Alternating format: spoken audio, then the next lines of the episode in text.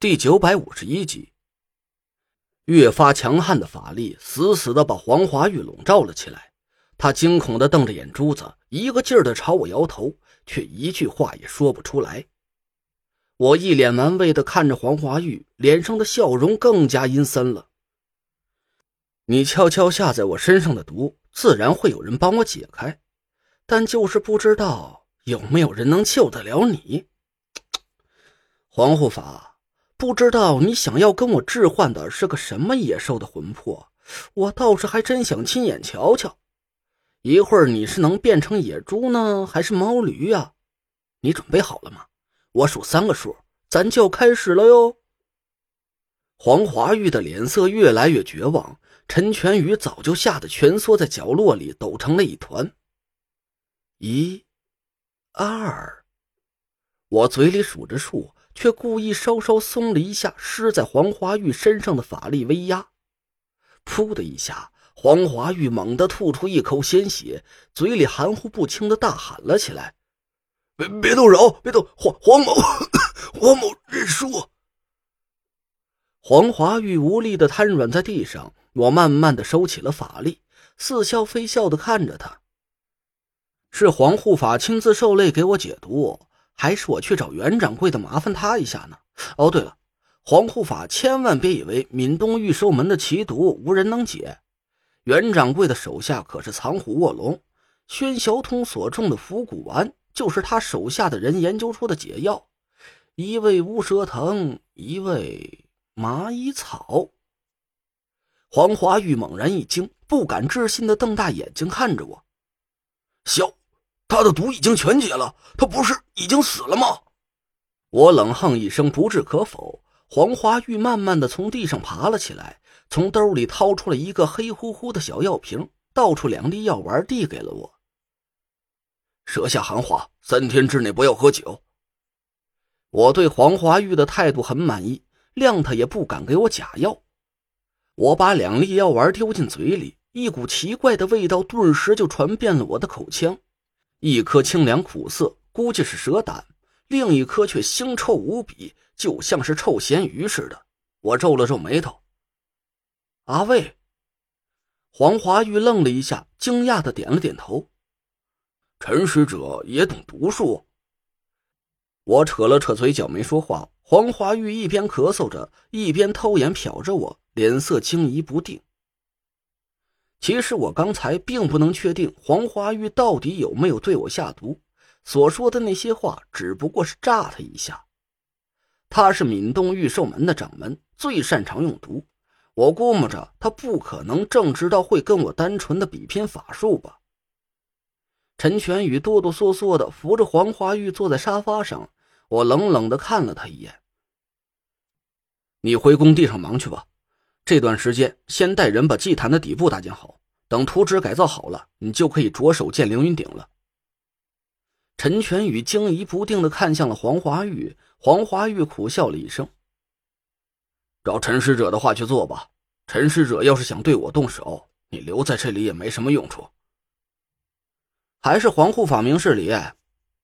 我不咸不淡的夸了黄华玉一句，陈全宇这才回身出了屋子，把门关严。黄华玉按着胸口喘了一会儿，看向我的眼神透着一丝戒备。陈使者今天亲自上门赐教，不知道除了工地上的事之外，还想要和黄某说点什么。我拿腔带调的点了根烟，意味深长的看了一眼黄华玉。黄护法呀，说的没错，我本来呢是看在咱俩同属青字号、为居士效力的份上。有些个话想要给黄护法提个醒但现在看来，哼，黄护法好像也不想听我啰嗦呀。说来说去啊，我就只是个外人，话多了呀，反倒像在挑拨你和袁掌柜之间的关系似的。嗯，不说也罢。